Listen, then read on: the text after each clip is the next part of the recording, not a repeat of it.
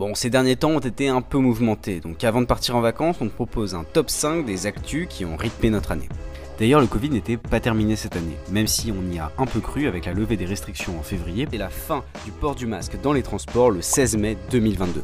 Certains y ont d'ailleurs vu un jeu politique, servant la réélection de Macron, et puis très récemment, le gouvernement a annoncé aussi qu'il suggérait à nouveau de se remettre à porter le masque.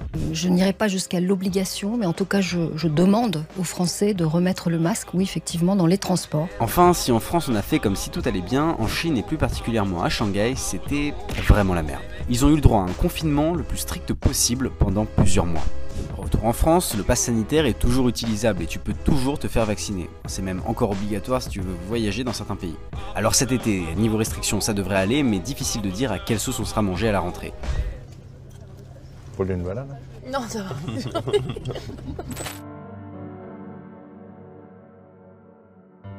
Cette année a aussi été marquée par les différents épisodes du procès des attentats du 13 novembre 2015, cette nuit de vendredi, où, à Paris, des terroristes s'en sont pris à des Parisiens profitant des terrasses ou d'un concert. Pour rappel, cet attentat a été le plus meurtrier depuis la Seconde Guerre mondiale sur le territoire français. Le verdict a été rendu très récemment et tous les accusés ont été condamnés. C'est Salah Abdeslam qui écope de la peine la plus lourde, à savoir une peine de prison à perpétuité incompressible. C'est-à-dire qu'il ne quittera jamais la prison de sa vie. C'est une peine très rare qui a été rendue seulement 4 fois en France. Cette année a évidemment été marquée par les élections, à la fois présidentielle et législative. Et oui, car tous les 5 ans, les Français vont aux urnes pour choisir le président ou la présidente de la République et quelques mois plus tard, leur député. Et cette campagne présidentielle a été un peu molle.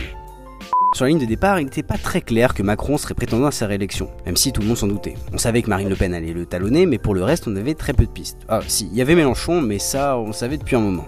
C'est Zemmour qui, le premier, a annoncé qu'il se lançait dans l'aventure de me présenter à l'élection présidentielle. Il a été rejoint par Pécresse, puis Hidalgo. Il n'y a pas eu de débat de premier tour, en partie parce que Macron le refusait. Mais écoute, c'est pas de ma faute. Je, parle très peu.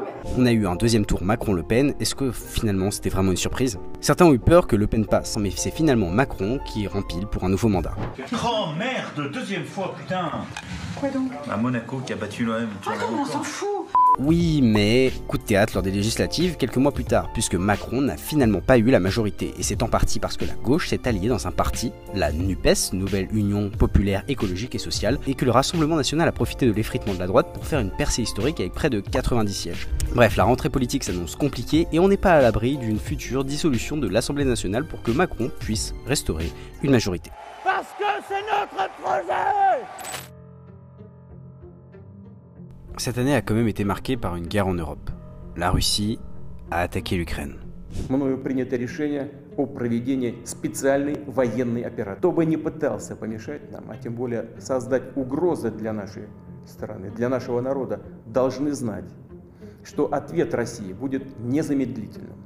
Cette guerre, beaucoup la voyaient venir, et ça fait d'ailleurs depuis 2014 et l'annexion de la Crimée par la Russie que l'Ukraine subit la menace russe. Le Donbass est d'ailleurs occupé depuis un moment par les séparatistes pro-russes. Désormais, c'est bien l'armée russe qui occupe l'est du territoire ukrainien. Cette guerre, il faut le dire, elle a bien déstabilisé l'Europe.